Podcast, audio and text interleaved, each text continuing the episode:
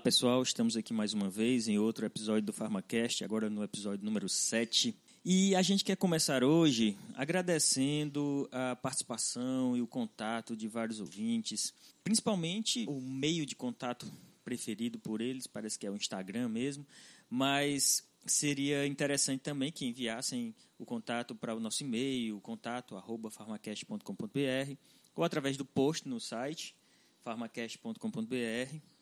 E por falar em ouvintes, eu queria agradecer aqui a uns dos nossos ouvintes, o Maurício Reis, de Campina Grande, na Paraíba, que nos alertou que o site estava com um probleminha de acesso e não estava sendo possível visualizar as postagens mais antigas. Então, nós reformulamos o site. Então, por isso, obrigado, Maurício, por sua contribuição.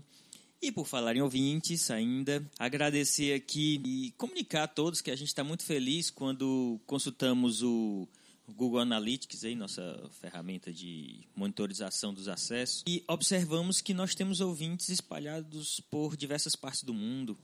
Claro, a maioria no Brasil, mas em segundo lugar nós temos Estados Unidos, e aí na sequência temos Peru, Portugal, Filipinas, China, França, Bolívia, Grécia, Índia, Itália, Espanha, Reino Unido e Uruguai. Então, deve ter em outros países, inclusive, só que como eu só estou monitorando o feed do podcast para quem assiste assinando né, o feed. Então, talvez quem esteja ouvindo pelo site, a gente está perdendo essa informação. Eu peço que todo mundo assine o feed, vai ouvir pelo celular. É até mais cômodo você avisado quando tem um novo episódio, tá sempre à mão escuta no carro, academia. Bom, é muito mais dinâmico através do celular, você não precisa acessar o site, buscar o nosso episódio lá. Mas o episódio está lá, quem quiser ouvir ainda continua. É só porque pela praticidade. E aproveitando, a gente teve muita participação nesses últimos meses, né, nesses últimos dias também, principalmente para temas para ser utilizado no Pharma Flash, que é aquele projeto que a gente já explicou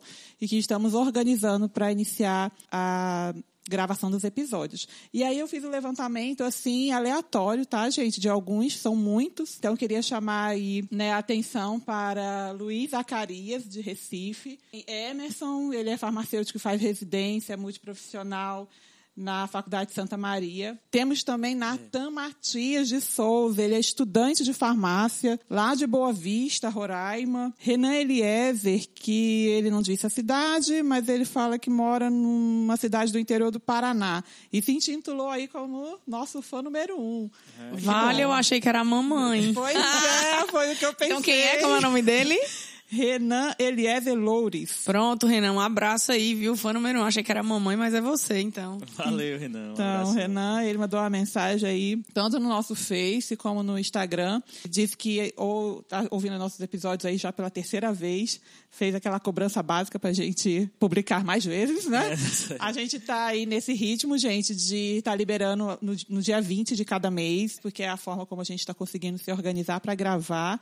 Mas essa proposta do PharmaFlash é exatamente para a gente ter depois episódios mais curtinhos e conseguir liberar com uma frequência maior. Então, é só esse tempo aí da gente se programar. Não queria falar, não, mas vida de professor, acho que vocês já ouviram como é que é, a correria, né?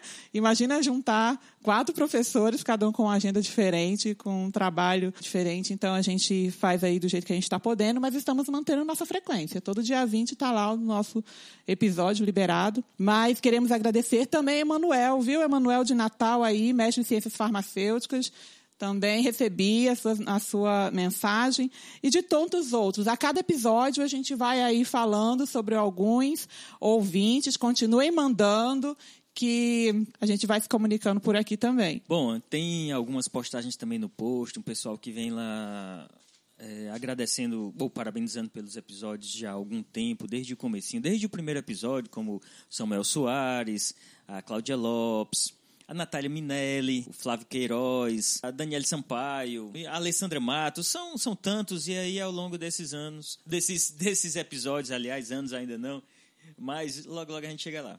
Então, ao longo desses episódios, nós tivemos várias mensagens de apoio e parabenização, isso é muito legal. Também as críticas são importantes, ajudaram a gente a ir melhorando e ainda nos ajudam. As críticas são sempre muito construtivas quando passam para a gente. O pessoal que falou do site, falou às vezes um ou outro, deu uma dica de som. Então, a gente sempre que possível observa essas sugestões de vocês para ir melhorando o programa, claro. E também sobre o próprio conteúdo. Às vezes querem que a gente aprofunde um pouco mais conteúdo. sobre algum fármaco, sobre alguma ideia que a gente comentou. E aí a gente está fazendo exatamente, é, a gente está exatamente catalogando essas sugestões para trabalhar no PharmaFlash. Então, a gente às vezes fala sobre um fármaco mesolida, às vezes vai e fala sobre uma questão do ácido acetilsalicílico, eles falam, não, fala sobre esse ponto, sobre aquele, ou então fala sobre diclofenaco. Então, eles estão sempre também dentro do nosso tema, pedindo para a gente aprofundar um pouco mais, especificar um pouco mais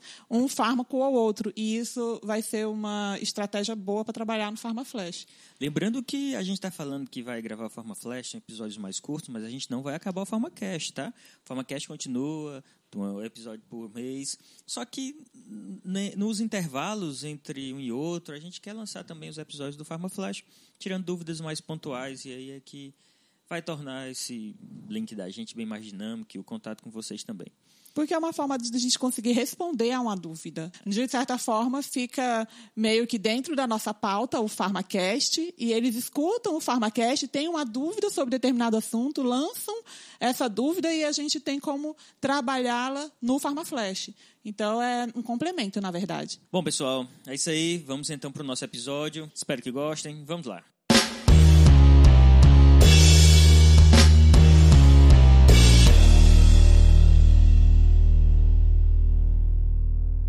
Com base nas respostas dos vários órgãos efetores aos impulsos nervosos autônomos, e a partir do conhecimento do tônus autônomo intrínseco, podem-se prever as ações dos fármacos que mimetizam ou inibem as ações desses nervos. Westphal e Westphal, em Goodman-Gilman, 12ª edição, 2012.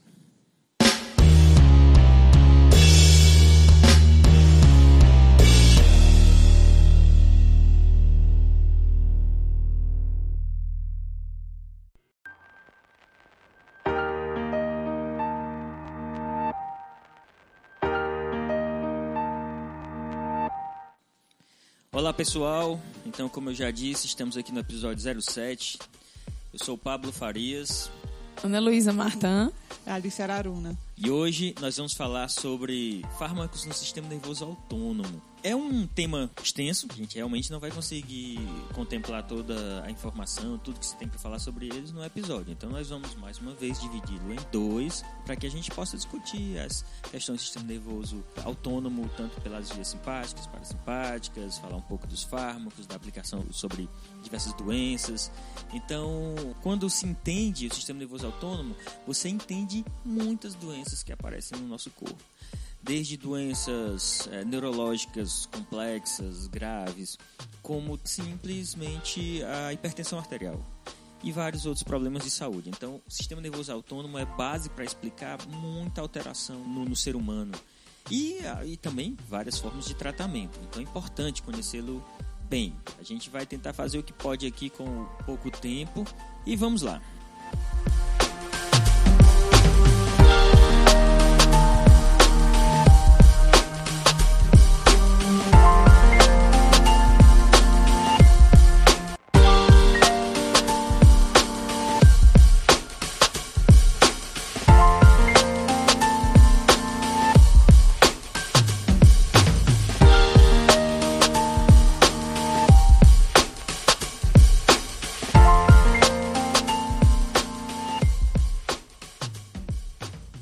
Não pode ser diferente, a gente começa conversando um pouquinho sobre a descoberta em torno do sistema nervoso autônomo, que já foi anteriormente, no início das suas pesquisas que vieram lá no século, iníciozinho do século 20, esse sistema chegou a ser chamado de sistema nervoso vegetativo e só posteriormente passou a ser denominado sistema nervoso autônomo. Temos vários pesquisadores que participaram no início desses estudos, como William Bayes, Ernest Starling, o Dale, muito conhecido aí, e o T.R. Eliot.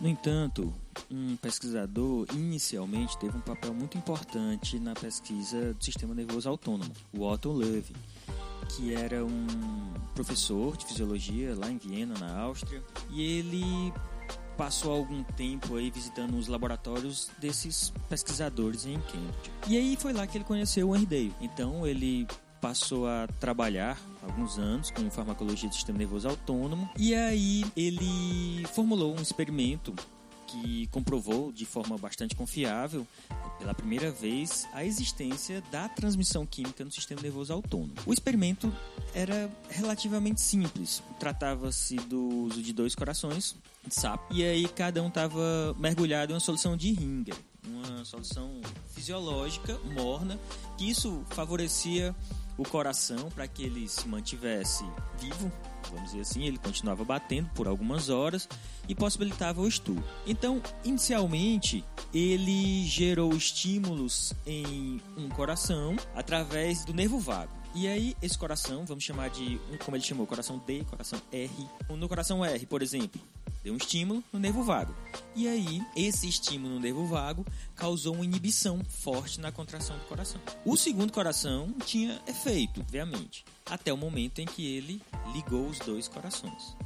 Então, quando ele estimulava o primeiro coração, posteriormente o segundo coração passava a ter o mesmo efeito. Então ele pensou: olha, quando eu estimulo esse primeiro coração, deve ter alguma substância que esse coração vai liberar que aí está sendo agora migrada para o outro e o outro passa a ter o mesmo efeito inibitório.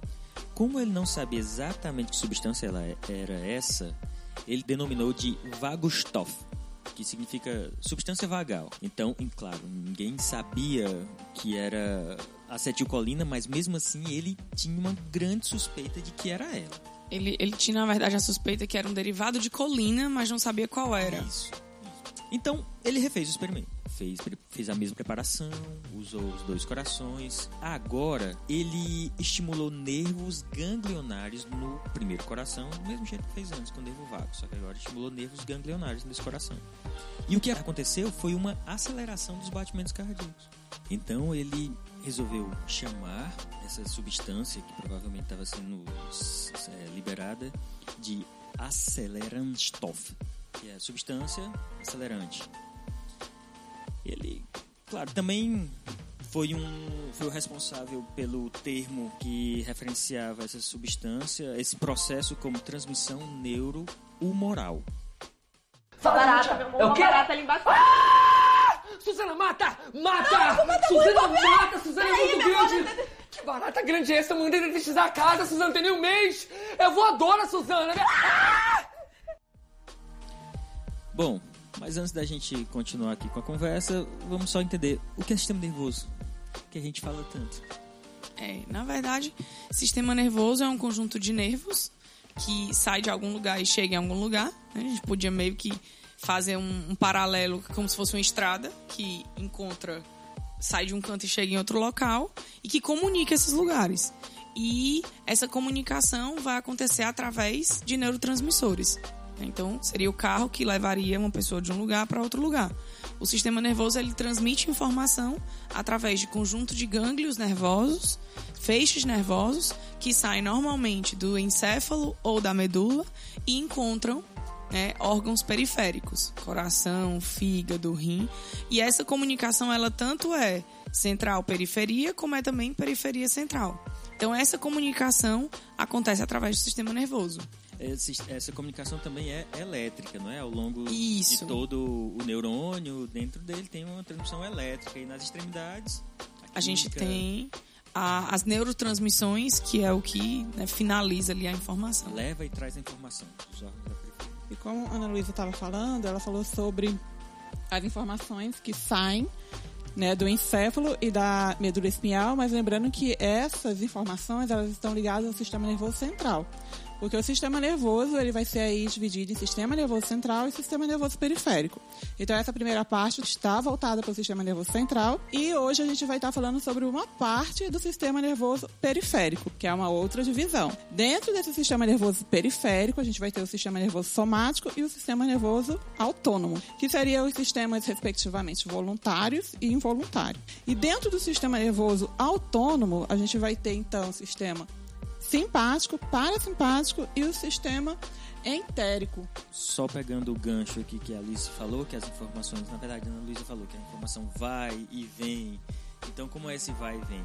Essa informação vem dos órgãos, vem da, da periferia do corpo para o sistema nervoso central através de fibras nervosas aferentes. Então, ela, essa informação sobe para o sistema nervoso central. Deixa eu só deixar claro, quando a gente fala em sistema nervoso central, a gente está falando aí encéfalo, a medula. Então, central porque é aquilo que vem da cabeça e pela coluna vertebral. Então, é o sistema nervoso que está nessa região, que vem da cabeça até a coluna vertebral. A partir dele, as inervações vão formar o que a gente tem aí, o sistema nervoso periférico, que está na periferia do nosso corpo. Então, as informações vêm da periferia, quer dizer, dos órgãos, tecidos, para o sistema nervoso central através de fibras nervosas aferentes. Bem, mas o que vai importar aqui hoje não é a informação indo para o sistema nervoso central, é quando a informação vem do sistema nervoso central, que ele vem através das fibras nervosas eferentes.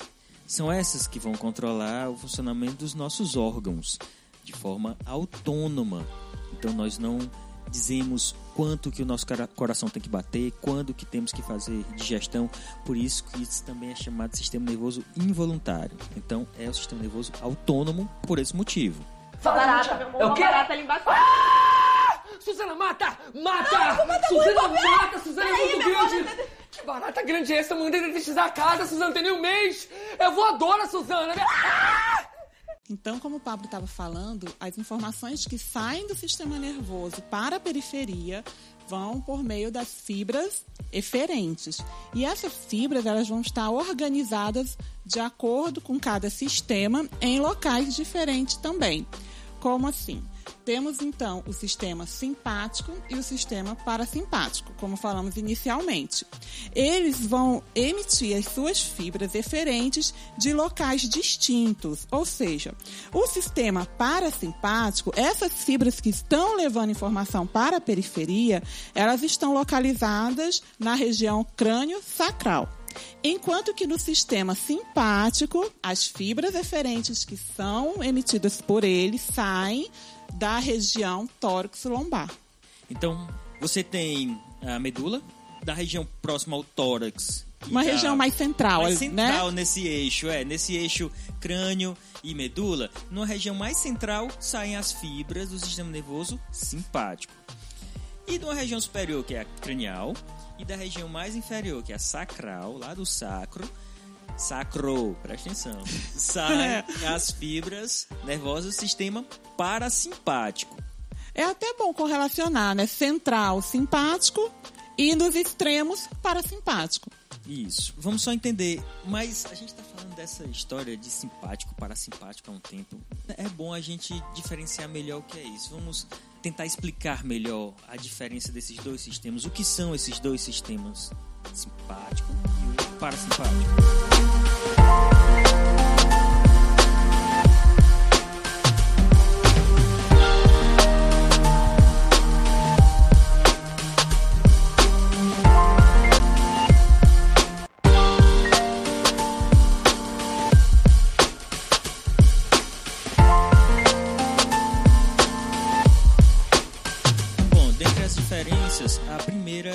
gente pode falar da anatomia dos, dos neurônios propriamente dito.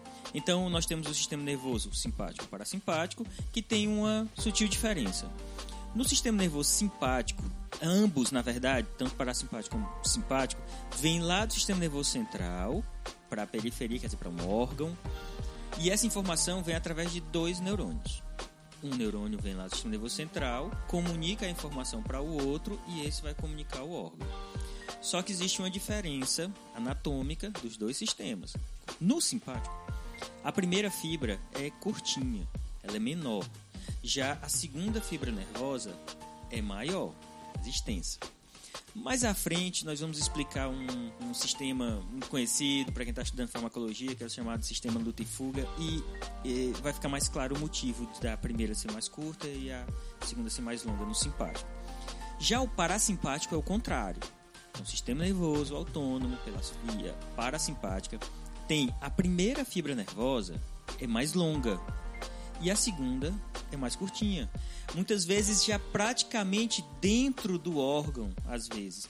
Tem regiões que a segunda fibra nervosa, como por exemplo na suprarrenal, esse segundo neurônio é praticamente a própria suprarrenal. Então, a primeira diferença que nós encontramos nos dois sistemas essa diferença anatômica relacionada ao tamanho das fibras nervosas.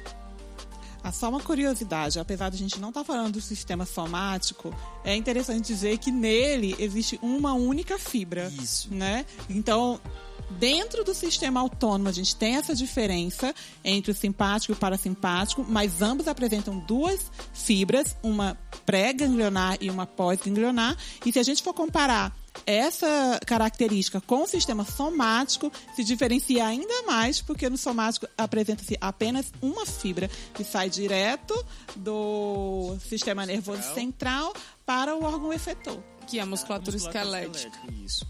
Então, é importante isso daí. Então, o sistema nervoso somático é aquele que nós controlamos voluntariamente. Então, vocês estão se movimentando aí via sistema nervoso somático.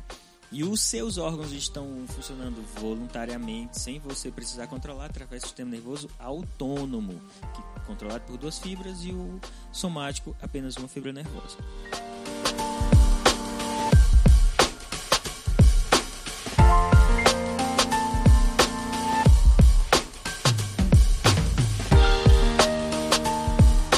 Bem, o que caracteriza, além da anatomia, uma diferença entre os dois sistemas é porque, como eu disse, você tem uma fibra nervosa que se comunica com outra fibra nervosa e essa fibra nervosa vai se comunicar com o órgão. Essa comunicação entre as fibras nervosas é o que a Alice falou agora e denominou gânglio. Então, isso é um gânglio sináptico. Então, essa região onde existe a comunicação dos dois neurônios é o que a gente chama região ganglionar. Então, aí um neurônio passa a informação para o outro através de um neurotransmissor, uma substância química que vai ser transmitida do primeiro neurônio e vai atingir um receptor, quer dizer, uma proteína lá no segundo neurônio. Esse neurotransmissor, essa substância química, se liga a esse receptor, passa a informação para o segundo neurônio e aí vem o impulso elétrico que ao longo do neurônio e lá no final do segundo neurônio, ele vai liberar outra vez uma substância química, só que agora ela vai ser liberada no receptor em um órgão, certo? Então vem do primeiro neurônio, libera uma substância química, é, vai encontrar um receptor no segundo neurônio, tudo isso dentro do, gânglio, e em seguida o segundo neurônio libera a informação já para o órgão. Então, o que vai diferenciar desses dois sistemas, sistema nervoso simpático e parasimpático, além da anatomia, é o tipo de neurotransmissor que é liberado. Lembrando que é o tipo de neurotransmissor liberado no, segundo, segundo neurônio. neurônio. Por quê? Porque no primeiro neurônio, qual é o neurotransmissor? Acetilcolina. Tanto para o simpático como para o parasimpático. Ambos liberam acetilcolina pelo pela primeira fibra nervosa. Essa fibra nervosa vai liberar acetilcolina e vai encontrar um, um receptor. Qual é esse receptor que está no gânglio? É o receptor nicotínico da acetilcolina. Que está no primeiro neurônio. Certo. Então, aí tem o segundo neurônio, que se a gente estiver falando da, do sistema nervoso autônomo simpático, a segunda fibra nervosa vai liberar qual neurotransmissor? Noradrenalina. E o parasimpático? Acetilcolina. Muito ensaiadinho. Então pronto. Então o primeiro, a segunda fibra nervosa libera adrena, noradrenalina para o, o, sistema nervoso simpático e a acetilcolina no caso da, fibra, da segunda fibra nervosa do sistema nervoso parasimpático. É, em todos os órgãos, a segunda fibra do sistema simpático libera noradrenalina, com exceção da glândula sudorípara, que a fibra é colinérgica, então ele libera também acetilcolina. No parasimpático, não. Todos os órgãos vão receber acetilcolina. Mas no simpático, a glândula sudorípara recebe acetilcolina ao invés de noradrenalina. Embora seja uma fibra que vem lá daquela região do sistema nervoso simpático. Ela é uma fibra simpática, porém colinérgica, não noradrenérgica. Isso, exatamente. As principais funções que esse sistema, que esse sistema na verdade é, exerce, são funções normalmente de contração e relaxamento de musculatura lisa, secreção exócrina, como lágrimas, suor, saliva e algumas secreções endócrinas, como secreção de ácido clorídrico, e também exerce algumas funções metabólicas. Guardar energia, mobilizar energia quando o nosso organismo precisa. Para tentar simplificar essa história, existe, a gente pode explicar a diferenciação entre eles e o que faz, o que esses dois sistemas fazem no nosso corpo usando o velho exemplo do sistema de luta ou fuga. Então, como que funciona esse sistema de luta ou fuga? Para a gente ser mais claro, mais didático, vamos tentar imaginar que você estava brincando, jogando bola lá e a bola caiu na casa do vizinho. Isso é um fato real, passei por isso. Então, de repente, fui lá pular o muro para pegar essa bola. Quando eu cheguei, peguei a bola, de repente aparece um cachorro na minha frente e esse cachorro começa a mostrar os dentes. Tudo que acontece no corpo da gente vai ser agora controlado, mantido pelo sistema simpático. Não, desculpa, é porque tu contando essa história pra mim bate uma barata. Pode ser também. Então, Precisa de um cachorro, não. um- nem a bola, nem o cachorro, uma barata. Cada Pode um ser, seus viu, problemas. gente? É. Cada um com seus problemas e o sis- mas é o simpático que vai resolver esse problema aí, tá? Então, é o sistema nervoso É o simpático. simpático que vai dar coragem pra você pisar na barata ou ele que vai dar coragem pra você correr É, dela? na verdade, aí, ó, voando- sistema luta ou fuga, bem claro aí. Ou você mata barato ou você corre do cachorro. No meu caso, corri do cachorro. Então basta você parar e pensar um pouquinho o que é que está acontecendo no seu corpo. Na verdade, o que o sistema simpático faz é preparar você. Pra ele vai lutar. causar alterações no seu organismo para que lhe preparem para lutar ou fugir da melhor forma possível, para que você tenha a melhor performance para essas duas ações. É isso que ele vai fazer. Então, no olho, o que, que a gente tem? Vamos usar exemplos didáticos, tá? A gente, não, como não, não dá pra ver que é um podcast, então eu vou usar exemplos aqui que só para ilustrar. Então, como eu estava falando para vocês, aqui no Ceará a gente diz arregalar o olho, né? Abrir o olho. Mas é só para vocês imaginarem a situação, porque na verdade o que eu quero falar é sobre a pupila. O que é que acontece com a pupila? Lembra, sistema nervoso simpático que libera noradrenalina que está fazendo isso. Então a pupila dilata. Por quê? Porque no sistema de luta fuga, você tem que encontrar a melhor rota de fuga. E aí você tem que aumentar a captação de luz. Então a pupila abre E o para campo de melhorar. E o visão. campo de visão também. Que é um Então, você- fenômeno chamado midríase. Exatamente, chamado midríase, esse, esse processo, esse fenômeno de abertura da pupila. E aí você pode ir passeando pelo seu corpo e observando o que é que acontece com ele. O coração, por acaso ele vai relaxar? Obviamente que não. Vai ficar muito mais acelerado para preparar você para receber mais sangue em todas as partes do seu corpo. E aí o coração vai ser acelerado. A pressão eh, reduz ou ela aumenta? É óbvio que ela vai aumentar para garantir que o sangue vá mais rapidamente para os diversos tecidos, diversas partes do seu corpo, inclusive o sistema músculo-esquelético. Ele vai priorizar o fluxo sanguíneo, né? Para os músculos e para o sistema cardiovascular. E para a pressão subir, eu preciso tanto do coração batendo mais rápido, como preciso dos vasos contraindo. Exatamente. Então é um sistema um conjunto, aí onde você imaginar. E se a gente pensar, ainda tem um outro fator, que é a liberação de renina lá no rim, que vai estimular o sistema renina, angiotensina, aldosterona, que os três juntos aumentam, elevam a pressão arterial numa situação como essa. E essa broncodilatação, ela permite a troca gasosa, E né? permite também maior capacidade pulmonar. Exatamente. Você Se eu sair correndo, eu preciso respirar mais. Respira mais. Então imagina, você vai precisar correr, precisa de oxigênio. Então a noradrenalina, o que é que ela vai fazer no seu pulmão? Broncodilatação. Então vai aumentar a capacidade pulmonar para melhorar a oxigenação, para você conseguir correr melhor. Vamos continuar. O que é que ele faz, por exemplo, Trato gastrointestinal e bexiga. Prende ou solta? Obviamente prende, né? A não ser que você seja uma vaca, não dá pra fazer as coisas andando, né? Então, a gente, quando se tá correndo, não, normalmente ninguém consegue urinar e nem vai defecar correndo. Então, óbvio que isso não vai acontecer. Então, o sistema adrenérgico vai impedir é, o peristaltismo intestinal e o relaxamento do esfíncter da bexiga e, na verdade, para o músculo detrusor da bexiga, aquele que espreme a bexiga, vamos dizer assim, para poder expulsar a urina, ele vai ficar relaxado. Não vai se comprimir, não vai expulsar a urina. O estímulo da glicose também aumenta. Precisa de Você precisa de né? energia. Precisa de energia. Então, para energia, Preciso formar glicose. Então a gente pega as reservas de glicogênio que a gente tem lá no fígado e quebra em glicose, que é o processo chamado glicogenólise. E quando essa né, reserva de glicose vai reduzindo, o organismo prioriza a glicose para o cérebro, porque o cérebro, o único nutriente que ele utiliza é a glicose. Então ele acaba realizando outros processos hepáticos, como a gliconeogênese, que é a formação de glicose a partir de outros substratos, como por exemplo o ácido graxo. Então essa glicose ela é priorizada para o cérebro e a gente também pega energia de outros, perifericamente, energia de outros lugares, como por exemplo através da lipólise. Então, os meus adipócitos que estão cheios de triglicerídeo, eles vão ser quebrados e vão ser liberados ácidos graxos, que são moléculas menores, que eu consigo aproveitar com maior rapidez, com maior facilidade. Como ela está dizendo, outros órgãos, outros, outras células do nosso corpo conseguem aproveitar outras fontes de energia. Mas o cérebro, só glicose.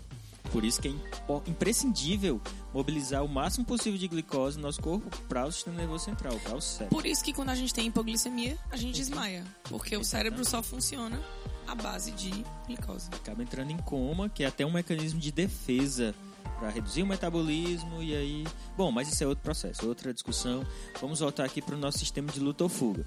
Então, tudo isso que aconteceu com o organismo no momento em que você estava tentando correr, você estava correndo, na verdade, do cachorro. Ou da barata. Ou da barata. desse sistema, precisou do apoio do sistema nervoso simpático. Faltaram duas coisinhas. A sair correndo, a gente começa a suar, então começa a haver uma secreção das glândulas sudoríparas. O que é interessante para explicar é que glândulas normalmente são controladas por que sistema? Sistema parasimpático. Secreção de saliva, de ácido clorídrico, de lágrima, é tudo parasimpático. Então essas glândulas, pela via do sistema nervoso parasimpático, liberam seus componentes onde for necessário. Só que nesse caso a gente está falando do suor. O suor também é liberado por glândulas. Só que aí a liberação desse suor vem mediante efeito do sistema nervoso simpático. Porém, é acetilcolina. Porém, é acetilcolina. Então, quem geral, regula a secreção exócrina da gente é a acetilcolina.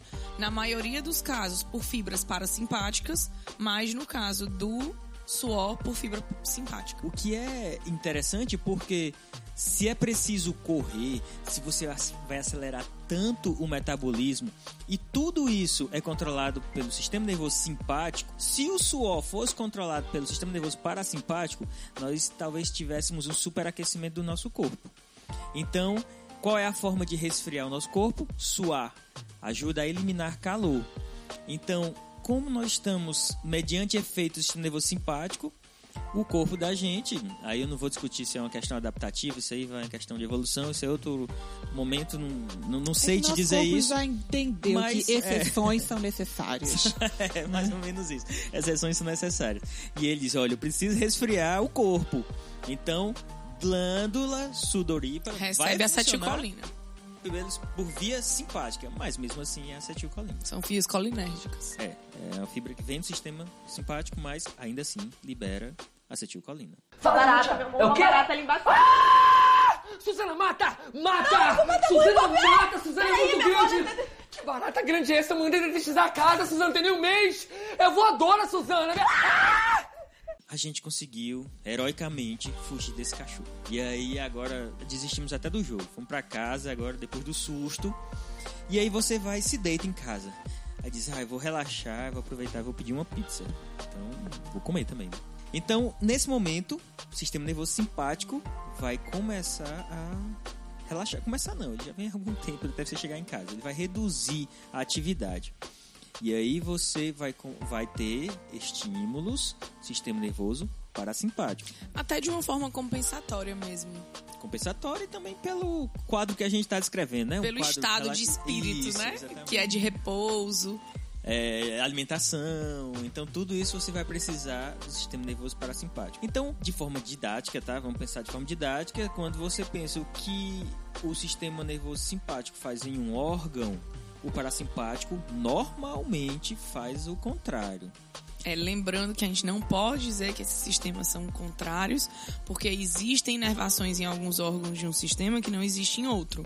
Mas, na maioria das vezes, os efeitos são inversos. É, de uma forma geral, para simplificar, né, e você conseguir entender, dá para pensar assim. Tanto que lá naquela diagonista, antagonista de farmacodinâmica da gente, naquele episódio, a gente fala que a acetilcolina é antagonista fisiológica da adrenalina, porque justamente nos órgãos, elas fazem efeitos opostos. Isso. Então, se você pensa aqui no coração do sistema simpático, ele acelerou, o que é que o parasimpático faz? Quer dizer, liberando acetilcolina pela segunda fibra. Ele Reduzir. reduzir a frequência cardíaca, vai dar uma bradicardia. Redução da frequência Porque eu não preciso mais minha pressão alta. Eu preciso agora você deitar, deitar e comer pizza. Então eu preciso que os meus vasos relaxem.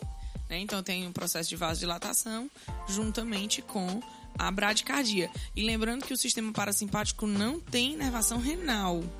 Né? Então ele não consegue estimular nem inibir a secreção de renina. E aquela midríase que aconteceu lá, na dilatação da pupila, né? Agora tá assistindo um Agora, filme, né? Eu não preciso aumentar campo de visão. Eu tenho que. Vai exatamente ter a contração e aí já é um processo chamado miose. Isso vai ficar reduzidazinha a pupila, tá? E para se alimentar, lembra que quando você estava correndo, o intestino é, é secundário, não precisa ter movimento intestinal, peristaltismo não precisa. Nem é, a urina vai ser eliminada, então não tem diurese também. Só que agora você está relaxado e aí vem aquele momento que você parou em casa e aí conseguiu agora urinar porque teve um Deu vontade. Deu Vai. vontade. Vai. Isso é, foi um estímulo de quê? Parasimpático. Agora o parasimpático começou a atuar contraindo o músculo detrusor da bexiga e aí ele vai expulsar a urina que está dentro dela. Já no trato gastrointestinal, uma série de fatores aí, o principal é o peristaltismo. Vão começar a ter movimentos intestinais para poder o alimento seguir o fluxo normal, de cima para baixo. Entender esse processo intestinal é interessante, que isso vai explicar também por que, que se tem cólicas e por que, que se usa medicamento anticolinérgico para tratar uma cólica com frequência. Então, entender como que o corpo funciona fisiologicamente explica o porquê de se utilizar determinados medicamentos. E o estímulo da liberação de substâncias para digestão provenientes do. É, na verdade, assim, a pizza chegou, É, vamos eu voltar senti aí o cheiro pizza. da pizza, minha boca salivou. Então começou a liberar, Parasimpático aí. a liberar a saliva. Aí eu comi a pizza, eu preciso liberar ácido clorídrico, né, e outras substâncias para Parasimpático de novo. Para a digestão. para a digestão. Então as secreções aí do estômago, pâncreas, bile, né? Todas É, estão sendo todas provenientes aí da atividade do parasimpático. Tudo parasimpático. E aí, depois de passar, vai, tem o processo da digestão lá no estômago, vai pro intestino e ele tem que ter o peristaltismo para poder manter o movimento intestinal e aí formar o bolo fecal e aí ser eliminado. Tá? Tudo isso é sistema nervoso parasimpático. Como também no pulmão. No pulmão você não precisa mais daquela, daquele suporte maior de oxigênio, então o sistema nervoso colinérgico ou parasimpático vai causar broncoconstrição. Então agora o- a capacidade pulmonar vai ser reduzida. Bem, pessoal, para facilitar o entendimento, vamos fechar hoje com essa visão geral do sistema nervoso autônomo. Então, só para a gente recapitular de forma bem simples, nós temos sistema nervoso central, sistema nervoso periférico, que é dividido em sistema nervoso autônomo, aquele que a gente não controla, e o sistema nervoso somático, que é aquele que nós controlamos, nossos movimentos. Hoje, nosso foco é sistema nervoso autônomo. Dentro dele, nós temos vários grupos de neurônios, são as fibras nervosas. Essas fibras nervosas vêm de regiões diferentes do nosso corpo. A região mais superior, que é partem lá da região cranial, e inferior, na região sacral, nós temos fibras nervosas parasimpáticas. A região mais central do nosso sistema nervoso saem fibras nervosas que são do tipo simpática. Tanto as fibras parasimpáticas como as simpáticas ocorrem a transmissão através de dois neurônios. Um neurônio passa a informação para o outro e o segundo passa a informação para o órgão. Se estamos falando do sistema nervoso parasimpático, a primeira fibra nervosa libera acetilcolina no segundo neurônio. E o segundo neurônio libera também acetilcolina no órgão. Agora, se falamos do simpático, a primeira fibra nervosa libera acetilcolina no segundo neurônio e esse neurônio libera noradrenalina no órgão. Para compreensão, nós falamos sobre o sistema de luta ou fuga, que é controlado basicamente pela, pelas vias simpáticas, então através da noradrenalina. Vocês entenderam que a gente está falando de noradrenalina, né? Vocês devem estar aí na cabeça pensando em adrenalina. Mas é, não, são, não é a mesma coisa, embora tenham funções muito semelhantes, mas de potências diferentes. É, assim, a, a principal diferença da noradrenalina para adrenalina é que a noradrenalina ela está relacionada a essa ação de sinapse, de comunicação de neurônio com receptor. Porque ela é um neurotransmissor. Porque ela é um neurotransmissor, embora ela também seja secretada no sangue, mas uma quantidade muito pequena. E a adrenalina, ela tem uma ação meio que hormonal mesmo. É uma substância muito parecida com a noradrenalina, também é uma amina, mas ela é liberada pela suprarrenal no sangue os mesmos receptores que são ativados pela noradrenalina são também ativados pela adrenalina. Se a noradrenalina faz taquicardia, a adrenalina também faz, porém elas fazem isso numa potência diferente. Mas a mesma ação que acontece para uma acontece para outra também.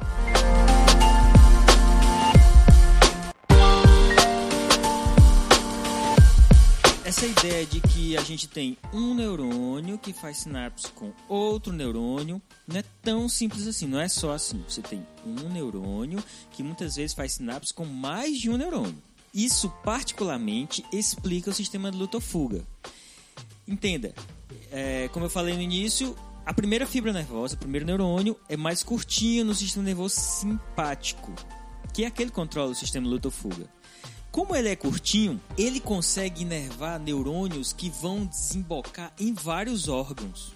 Porque ele, essa primeira fibra nervosa está distante dos órgãos. Então, um neurônio simpático faz sinapse com outros neurônios e o estímulo de um neurônio consegue estimular vários tecidos. Por que isso? Porque ele precisa ser rápido o, mecanismo de luta ou fuga precisa é, gerar uma defesa para gerar sobrevivência. Essa capacidade de um neurônio se comunicar com vários a uma distância faz com que você tenha esse efeito tão instantâneo e tão diversificado em todo o corpo. É aquela coisa de você tomar um susto, sentir o frio na barriga, instantaneamente o coração acelera, os, a pupila dilata, é, você tem uma mudança do fluxo sanguíneo, tudo instantaneamente, ao mesmo tempo, num simples flash. Isso só acontece porque a primeira fibra é curta e, a, e aí consegue nervar várias outras fibras nervosas. Já o parasimpático, você não precisa dessa velocidade toda. Então a primeira fibra nervosa é bem longa, chega mais perto do órgão, então ele não consegue nervar vários órgãos ao mesmo tempo. Isso explica também um pouco dessa resposta rápida e a resposta não tão rápida do parasimpático. Barata, meu amor, é o quê? barata ali embaixo. Ah! Suzana, mata! Mata! Não, Suzana, mata! Suzana é muito grande! Que barata grande é essa? Mandei detetizar a casa, Suzana, tem nem um mês! É voadora, Suzana! Ah! Então eu acho que deve ter ficado claro agora as questões, pelo menos essas questões iniciais anátomo, fisiológicas, básicas, para explicar o funcionamento do sistema nervoso autônomo. É claro que a gente não vai parar por aqui, só por hoje. Em breve nós voltaremos, mas falando mais do sistema colinérgico e sistema adrenérgico, noradrenérgico e adrenérgico, na verdade, também. Né? Então, e aí pode ficar mais claro e o impacto dos medicamentos em, nesses dois sistemas. Mas era impossível. Ou então, talvez não ficasse muito claro se a gente chegasse aqui já falar é, que determinado medicamento interfere no sistema adrenérgico de tal forma. Então, nós resolvemos explicar um pouquinho como funciona o sistema nervoso autônomo para ir dar uma base e melhorar a compreensão do que a gente vai falar mais à frente. Então, ficamos aqui por hoje, pessoal, e a gente se despede. Esperamos que tenham gostado também desse episódio e até a próxima. Tchau, pessoal. Até a próxima.